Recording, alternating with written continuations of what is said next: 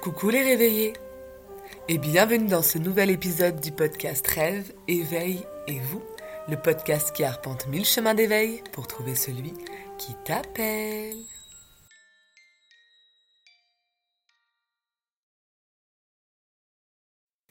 Aujourd'hui, j'ai envie de vous parler de l'importance du sommeil dans la spiritualité. Alors, en fait, j'ai enregistré euh, la semaine dernière un épisode de podcast pour le Patreon.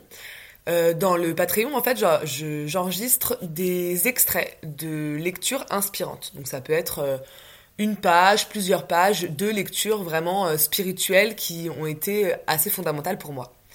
Et du coup, j'ai lu un extrait du livre Le grain de Sénévé de l'auteur Omram Mikhail Ivanov. Et je me suis dit, mon Dieu, j'aimerais vraiment en faire un épisode un peu plus long parce que euh, cet extrait, plus mon expérience en termes d'importance du sommeil euh, pour l'évolution spirituelle, m'amène à penser que je devrais peut-être partager tout ça. Donc, c'est ce que je vais faire aujourd'hui. Euh, l'épisode va se centrer autour de cet extrait-là que je vais vous lire, mais je vais développer un peu plus avec mes expériences personnelles, avec ce que j'ai pu apprendre, etc. Alors pour commencer, une petite présentation très très rapide de cet auteur, donc je, vais redire son nom parce qu'il est assez long, Omraham Mikhail Ivanov. Alors, le grain de Sénévé, c'est un livre qui est tiré de ses conférences qui ont été retranscrites. Donc c'est pas lui, si je ne me trompe pas, qui a écrit euh, ces livres, mais ce sont bien des retranscriptions de ses conférences. Euh, notamment euh, là dans les années 40. Donc en fait, il a pris la parole dans des conférences un peu, je crois, dans toute l'Europe, au milieu du XXe siècle notamment. Euh, ce livre fait partie d'une série de livres, c'est le quatrième. Moi, j'ai commencé par celui-ci parce que tout simplement, euh, j'avais lu des extraits, que c'était celui-ci qui me parlait à ce moment-là. Mais quand je l'ai eu fini, je me suis empressée d'acheter les trois premiers. Et en fait, c'est une très très longue collection. Euh, je crois qu'il y a 30 ou 40 livres. Donc c'est assez, voilà, c'est assez dense comme, comme lecture.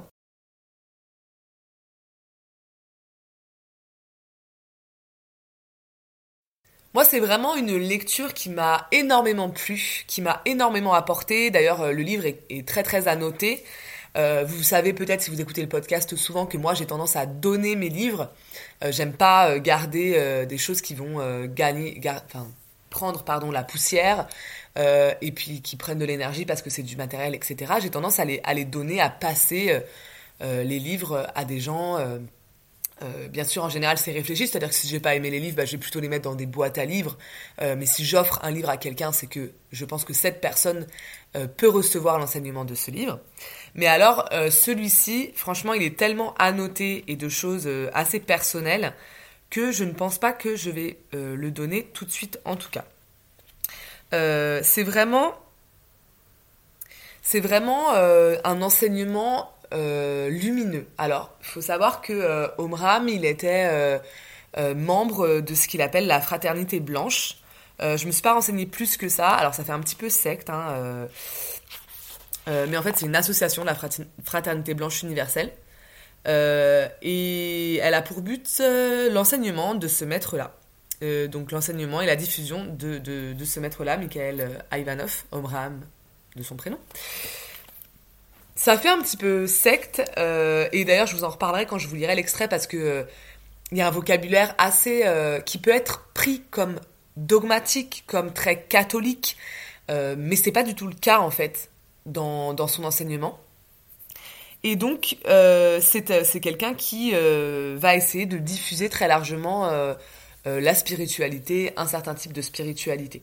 Donc pour aller un petit peu plus loin dans la présentation de ce livre, euh, moi je l'ai beaucoup beaucoup aimé. En fait, en général, il reprend des très courts passages de la Bible, mais vraiment des très courts passages, quelques lignes, et il va développer à partir de ça. Alors encore une fois, euh, là peut-être que vous êtes en train de vous dire ouh là là, on part sur euh, de la religion, on part sur quelque chose de très cadré, de très dogmatique. Pas du tout.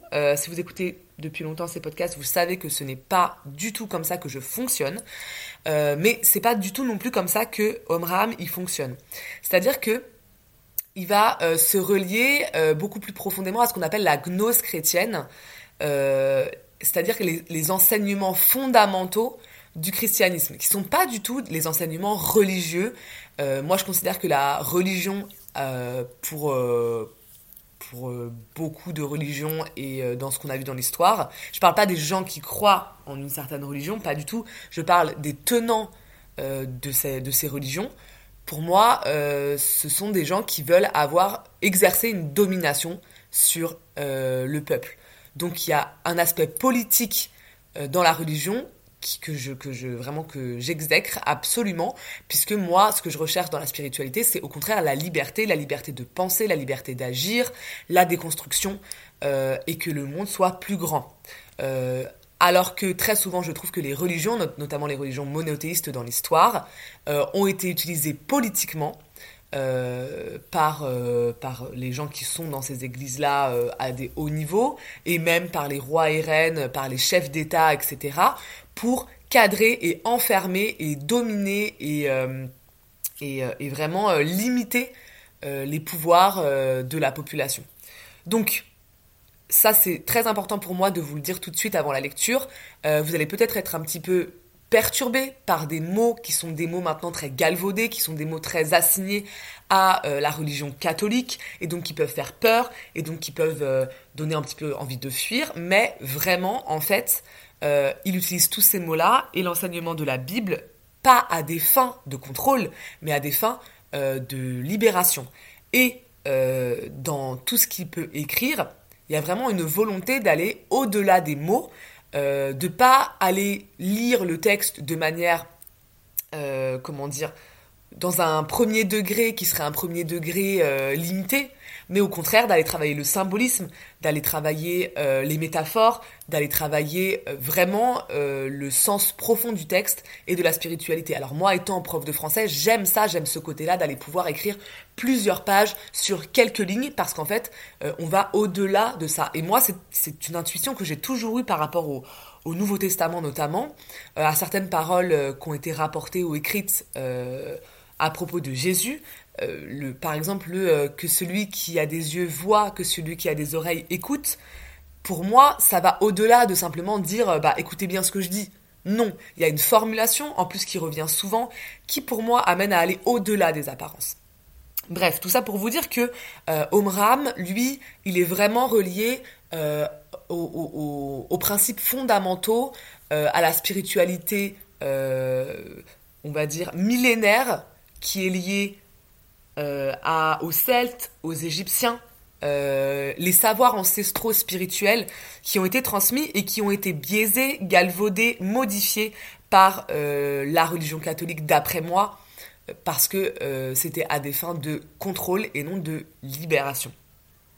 Donc, euh, ne prenez pas peur quand je vais vous lire l'extrait avec ces mots-là, qui donc notamment Dieu, le Seigneur, etc. Tout ça renvoie à des réalités beaucoup plus larges, donc l'univers, donc euh, les, créateurs et les créatrices, quelles qu'elles soient ou quels qu'ils soient. Euh, voilà. Donc j'ai bien conscience que ça peut ne pas parler à tout le monde, et c'est pour ça aussi que je me permets de faire un épisode sur cet extrait et pas de vous conseiller simplement le livre, parce que franchement, le livre, il est très ardu, il est très profond, alors il est lumineux, euh, quand on s'y plonge, c'est vraiment euh, des enseignements à chaque ligne, euh, mais par contre, ça demande beaucoup d'énergie à lire, ça demande d'être quand même assez déjà avancé sur le chemin de la spiritualité, je pense, pour pouvoir ne pas être effrayé parce que parce qu'il va loin, euh, dans, la subtilité, dans les schémas, dans la technique presque spirituelle. C'est assez bizarre d'allier ces deux mots, mais il y a quelque chose de cet ordre-là. Dans, le, dans les symboles, euh, dans les interprétations. Euh, après, c'est exactement moi la spiritualité que, j'aime et qui me parle. Il parle de réincarnation, vous allez voir, et, il essaye de nous donner des clés pour retrouver notre puissance. Et ça, pour moi, c'est ça la spiritualité, les clés pour retrouver notre puissance personnel dans un monde où on a tendance à euh, nous limiter par tous les moyens. Voilà, euh, très très longue introduction pour vous présenter ce livre. Euh, et maintenant, je vais vous expliquer un petit peu pourquoi je voulais vous parler du sommeil notamment, parce qu'il y a plein d'extraits qui sont très intéressants et je referai peut-être des épisodes à partir de ces extraits. mais celui du sommeil, je pense que moi j'ai observé que quand j'allais pas bien, et ce qui est aussi un symptôme euh, de la dépression, quand, quand on a tendance à, à pas aller très bien, on se réfugie dans le sommeil. Et je me suis dit, mais comment ça se fait? Moi, je suis quelqu'un qui dort quand même pas mal, euh, moins en vieillissant, euh, mais j'aime dormir.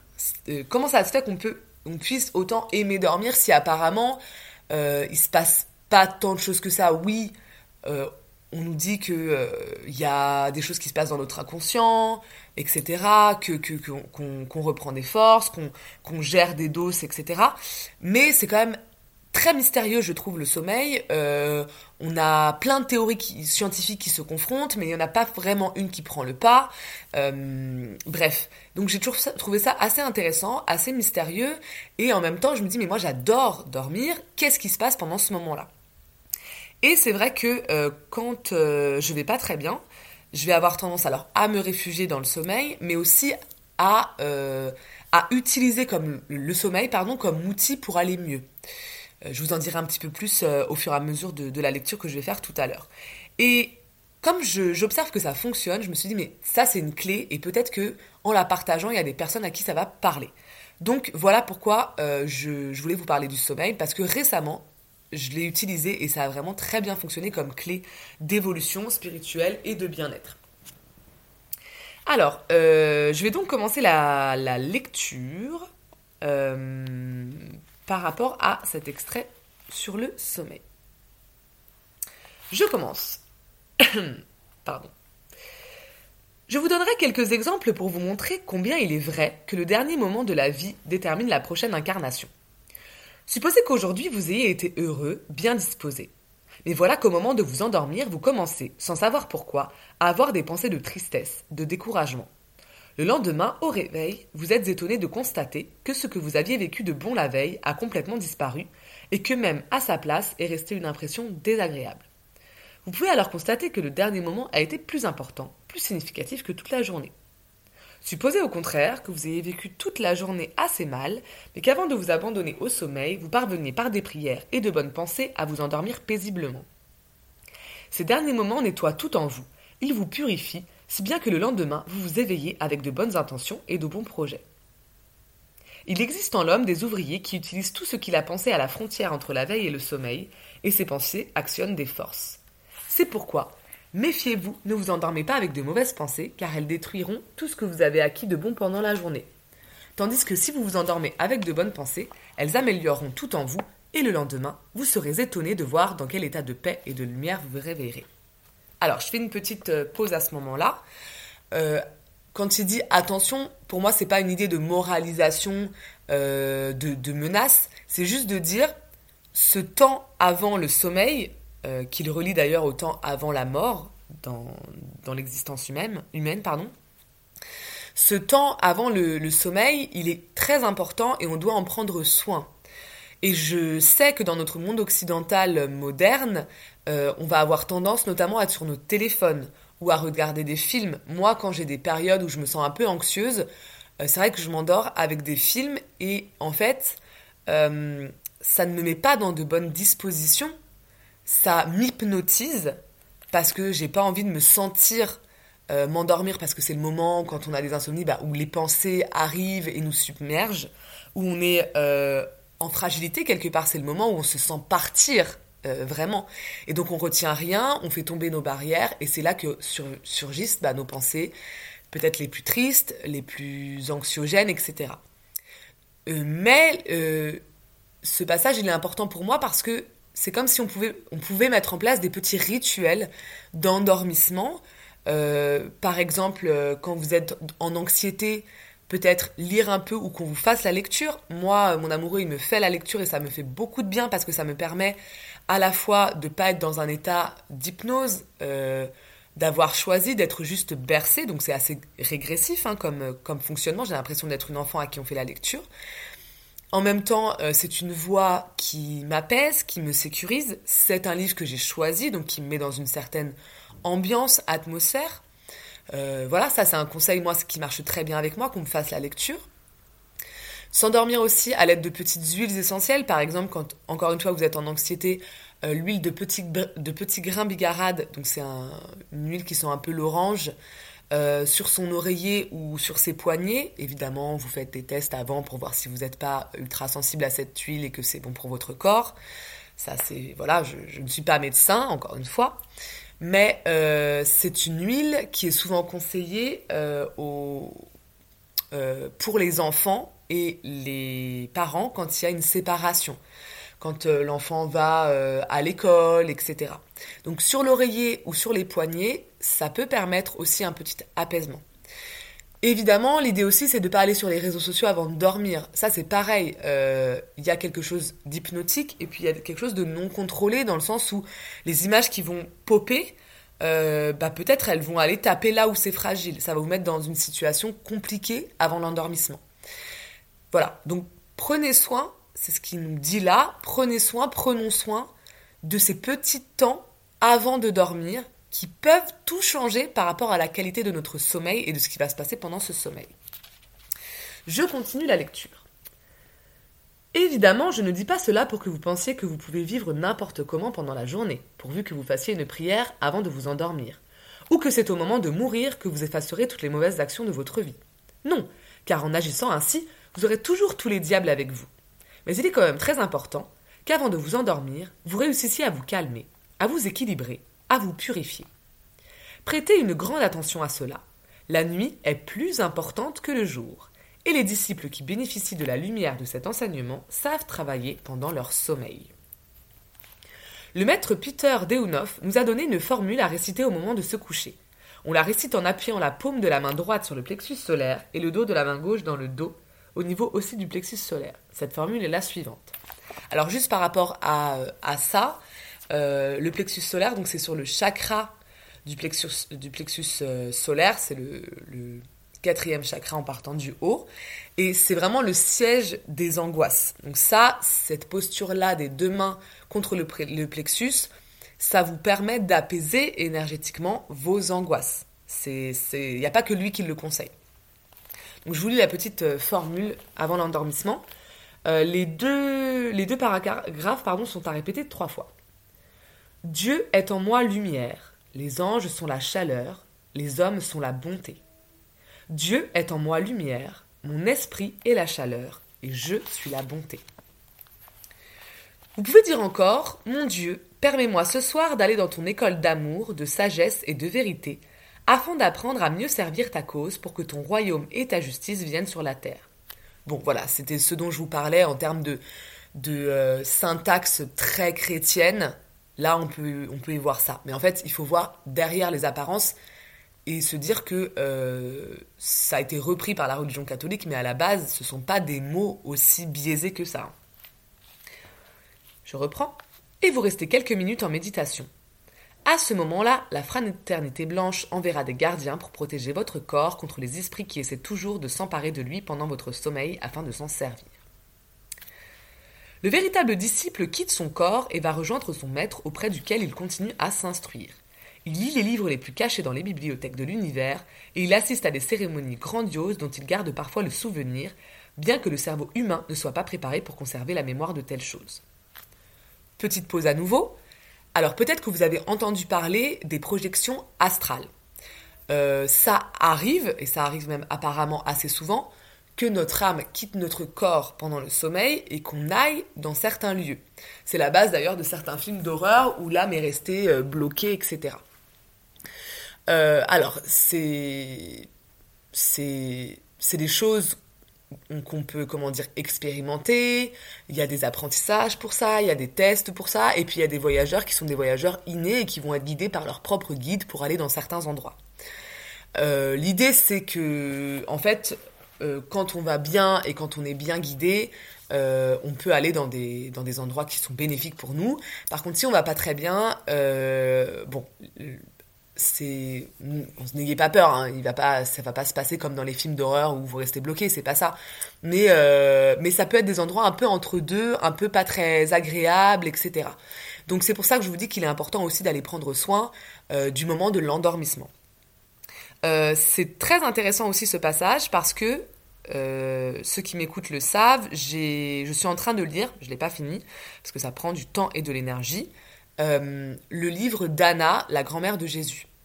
Et dans le livre d'Anna, la grand-mère de Jésus, donc qui a vécu euh, longtemps, mais donc il y a plus de 2000 ans, elle, euh, elle dit la même chose par rapport au sommeil. Elle parle beaucoup des choses, des apprentissages qu'elle a eus pendant la nuit et pendant son sommeil. Et pareil, le fait d'assister à des cérémonies, à des rituels. Donc son âme assistait à ça pendant que son corps était endormi. Et c'est très très proche dans ce qu'ils disent, alors que euh, quand Omram a écrit ou a donné ses conférences, euh, le livre d'Anna n'était pas écrit, bien qu'elle ait vécu à 2000 ans, vous vous doutez bien que, euh, que c'est pas le livre de la femme il y a 2000 ans, il a été canalisé, bref, je vous renvoie à l'épisode sur les livres de l'automne dans lequel j'en parle un peu plus précisément.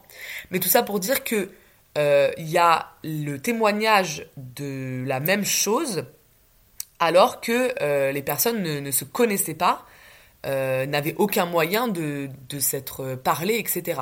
Donc c'est intéressant parce que, bon, je sais qu'il y a des esprits rationnels quand même euh, qui écoutent, euh, et moi-même étant à la base un esprit rationnel, j'aime bien avoir ces concordances-là pour me dire, ah ok, là quand même, il y a des choses qui concordent, il y a des choses qui vont dans le même sens, et c'est intéressant quand bien même les choses qui vont dans le même sens, c'est pour nous parler de choses complètement extraordinaires, parce que se dire que quand on dort, notre âme va aller s'instruire, va aller dans le monde invisible pour continuer sa progression et son évolution, moi je trouve ça absolument magnifique.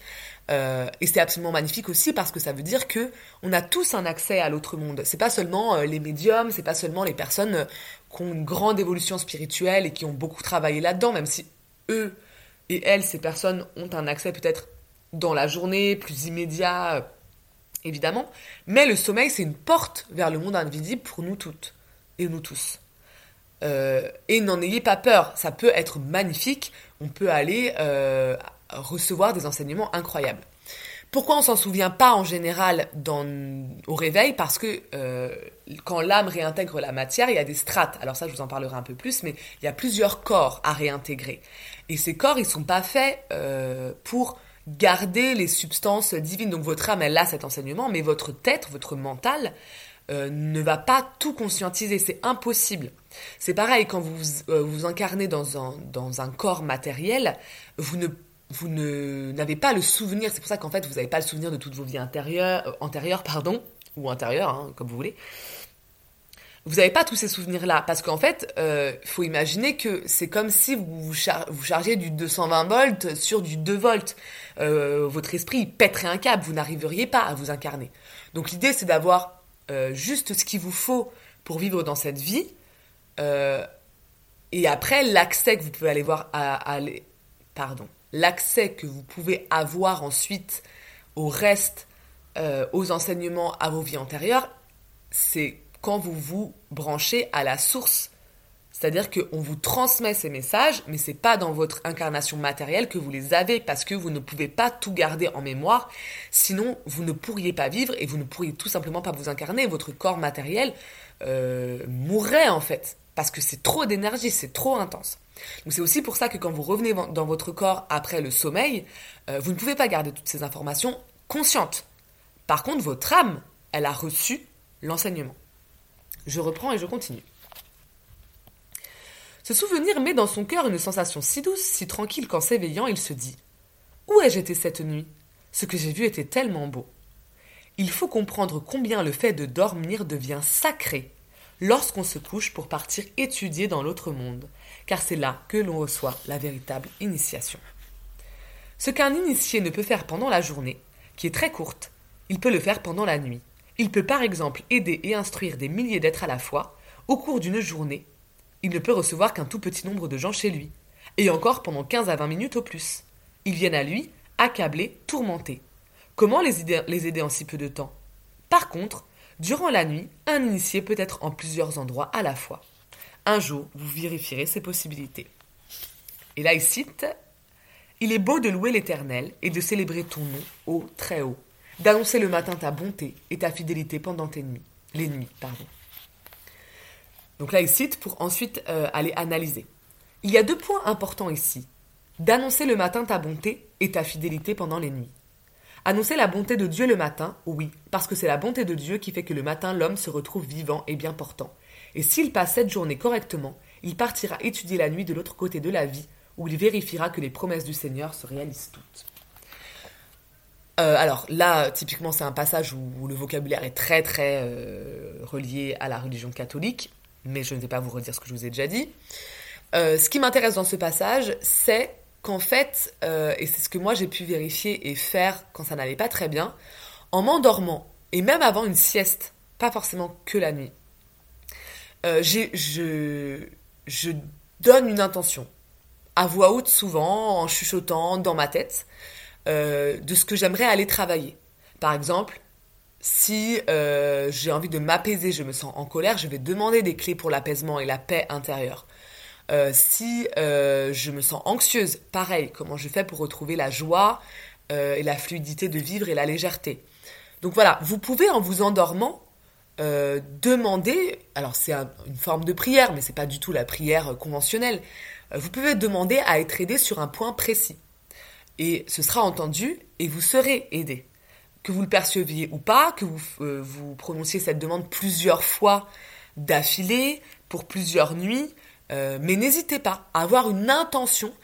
Euh, et là, ça va marcher sur les deux aspects. Moi, je vous parle de l'aspect spirituel, mais bien sûr que psychologiquement, quand vous vous endormez en vous disant, bah là, j'ai envie d'aller chercher ça à l'intérieur de moi, j'ai envie d'aller guérir ça à l'intérieur de moi, votre subconscient va aller écouter cette demande.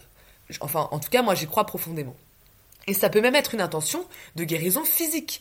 Moi, ça m'est arrivé, euh, donc après, euh, après qu'une personne euh, avec qui je suis liée karmiquement, encore, j'ai pas coupé tous les fils, ait fait un acte qui était très compliqué. En fait, toute la semaine, j'avais passé toute la semaine avec des symptômes assez forts, assez violents, de, la respiration, etc., qui étaient en fait typiquement des symptômes karmiques, de, de passage d'étape karmique, on va dire. J'ai demandé le soir à être guéri de ça, à aller mieux. Et vraiment, je vous assure que euh, la nuit, euh, et je, m'en suis souvenu en me réveillant, euh, quelqu'un, un guide particulier pour cette guérison, qui ne fait pas partie de mes guides habituels, est venu pratiquer cette guérison. Et le lendemain, j'allais beaucoup mieux, alors que ça faisait cinq jours que je n'allais pas bien. Et d'ailleurs, j'avais fait cette demande pendant ma méditation dans le bain. J'avais dit est-ce que euh, c'est bon, j'ai compris en fait euh, pourquoi ça, ça m'arrive Est-ce que vous pouvez venir me, soigner? Et euh, ce qui m'avait été donné comme message à ce moment-là, c'était que non, je devais comprendre ce que c'était d'avoir des liens karmiques avec des personnes qui font des choix qui ne me correspondent pas. Donc pour m'aider à me détacher, pour m'aider à couper les liens, il fallait que je comprenne dans ma chair, dans mon incarnation, dans mon corps, dans ma matérialité, ce que ça pouvait impliquer. Et donc, tout ça pour dire que même en méditation, la journée, ça a été refusé. Par contre, la nuit, on m'a accordé cette guérison. Donc n'hésitez pas quand vous avez quelque chose, que ce soit mental, émotionnel ou physique, à demander la guérison. Une des clés, je pense, en tout cas dans ce que, je vis en spiritualité, c'est qu'on peut vous accorder beaucoup de choses à deux conditions. La première, c'est que ce soit par rapport à vous-même. Vous ne pouvez pas agir pour les autres, pour la guérison des autres, etc.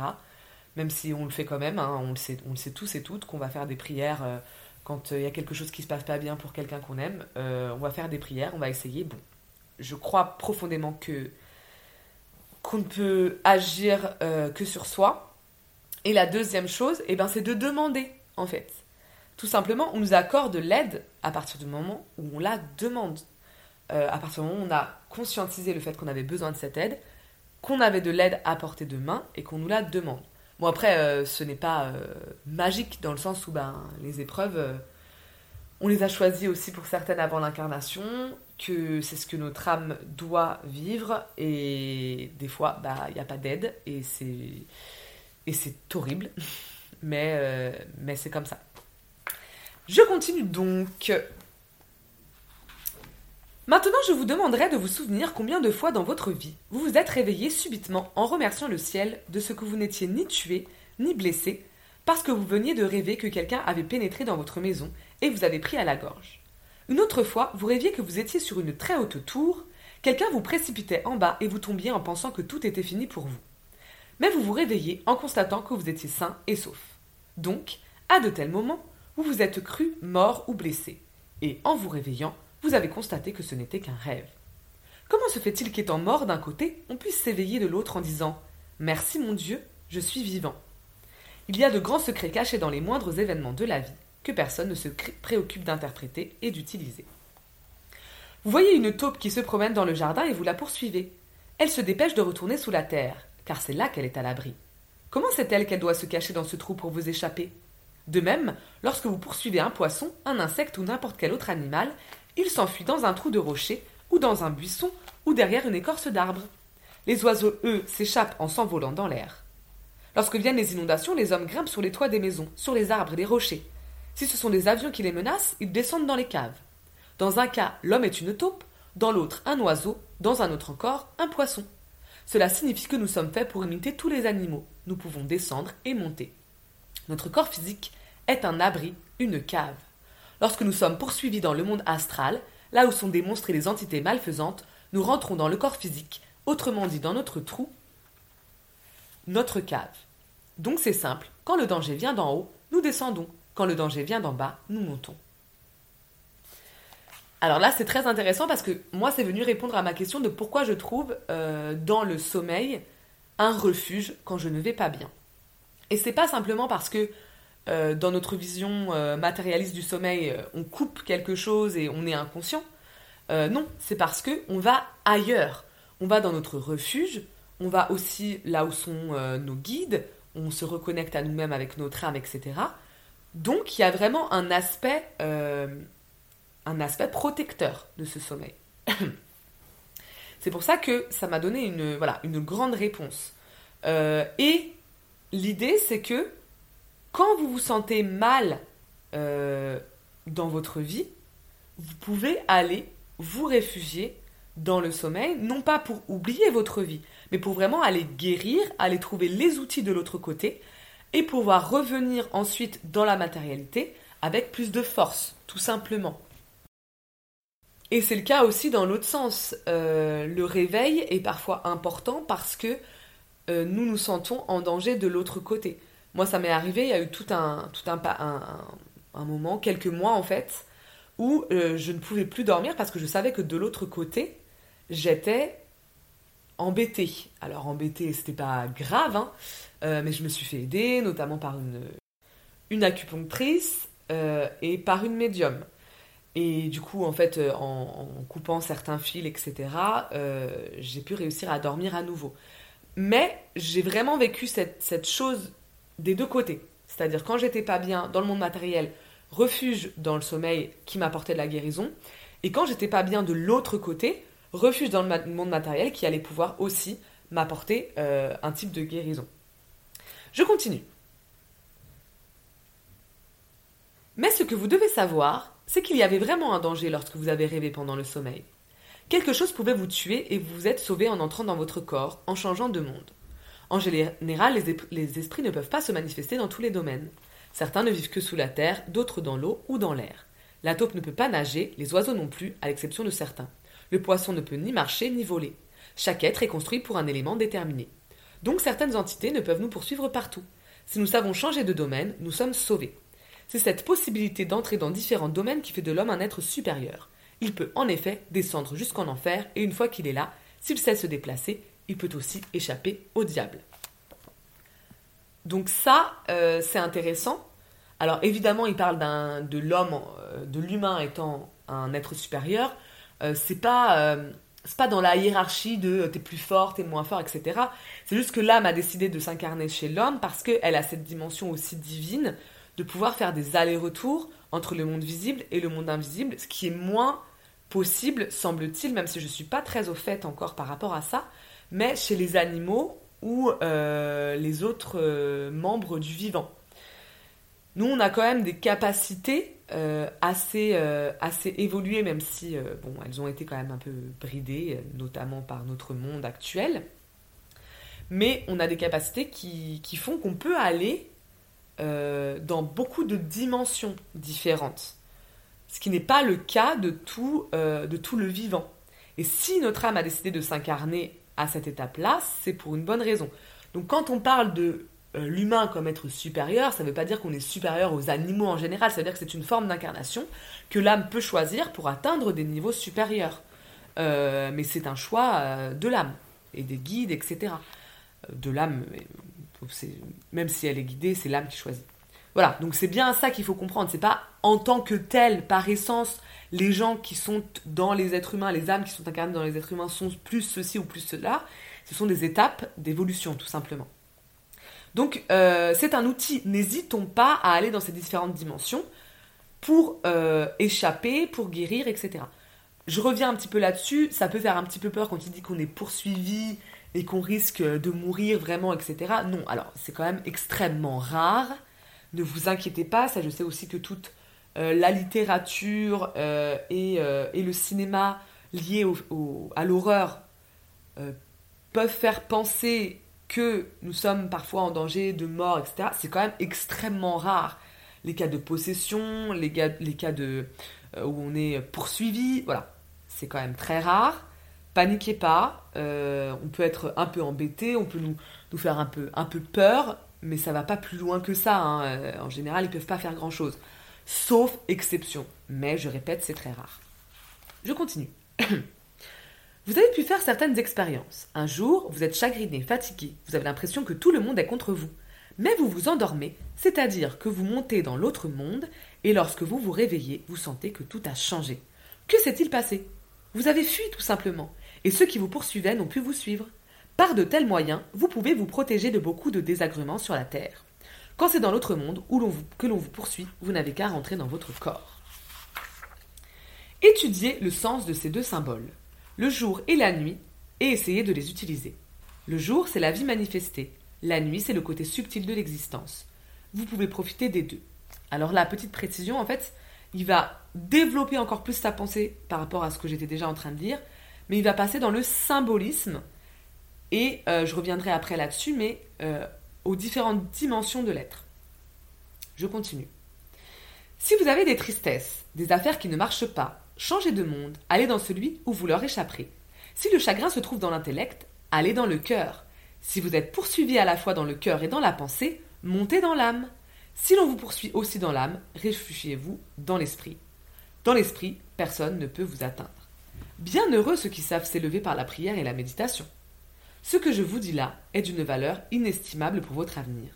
Certains ne le sentiront pas tout de suite, mais qu'ils n'attendent pas le moment où ils quitteront cette terre, ce sera un peu tard. Ce n'est pas au moment où l'on part pour l'autre monde qu'il faut apprendre ces vérités. Alors là, ce qu'il dit, c'est que on peut faire ce travail de passer de la matérialité au monde subtil quand on ne va pas bien, que ce soit par le sommeil ou par autre chose, mais on peut aussi aller dans différentes dimensions de l'être. Donc il y a euh, le corps, il y a l'émotionnel, il y a l'intellect et il y a l'esprit. Et ce qu'il dit, c'est que souvent, on est, nous, dans notre, dans notre vie actuelle, on est beaucoup, beaucoup dans l'intellect, c'est-à-dire le mental, le mental égo, comme ça peut être appelé aussi souvent, et que souvent, quand on va mal, c'est là, le mental égo. Et qu'il nous, il nous dit, pour aller mieux, vous pouvez aussi aller vous réfugier dans d'autres sphères de votre être, c'est-à-dire dans l'émotionnel. Et là, aller chercher par exemple la joie. Oui, la joie va vous faire du bien. Donc, quittez votre mental ego, votre intellect, où là vous allez ressasser, etc., et aller dans votre émotionnel. Si c'est l'émotionnel qui va pas bien, vous êtes triste, euh, vous subissez quelque chose de vraiment douloureux, vous pouvez aller vous réfugier alors pas forcément dans le mental ego parce que bon, c'est pas c'est pas la sphère la plus agréable et la plus évoluée, on va dire, de l'être humain, mais plutôt dans, dans l'esprit. Donc dans la méditation, dans euh, la prière. C'est une autre dimension. L'esprit, c'est le spiritus, c'est qui va, ce qui va être plus lié au spirituel. D'accord? Euh, Donc on peut en fait faire ce trajet d'aller euh, d'un monde à l'autre, d'une dimension à l'autre, sans aller jusqu'à la dimension subtile et au sommeil. On peut traverser à l'intérieur de nous-mêmes. Et ça, c'est un outil, je pense, fondamental. Moi, euh, qui en ce moment, dans la période dans laquelle je vis, m'aide énormément d'aller me réfugier dans une méditation, dans une prière, dans une respiration. Donc, dans mon esprit, euh, va m'aider à échapper et à guérir, c'est pas seulement une fuite, à échapper et à guérir mes dimensions de, du mental égo et de l'émotionnel. Je continue. Vous devez savoir comment profiter du jour et de la nuit. Mais sachez que le jour dépend de la nuit. C'est même un fait scientifique. Avant de naître, l'homme se trouve dans la nuit, et tout se prépare dans cette nuit. La vie sur la Terre n'est que le développement de tout ce qui se passe pendant la gestation. Lorsque l'enfant est enfermé dans le ventre de sa mère, il se trouve dans l'obscurité, et c'est là qu'il se construit, son corps, ses poumons, son cœur, son cerveau. Si cette construction s'est mal effectuée, tout est fini d'avance, car le jour, la vie terrestre, dépend de cette nuit. Voilà pourquoi la nuit est très importante.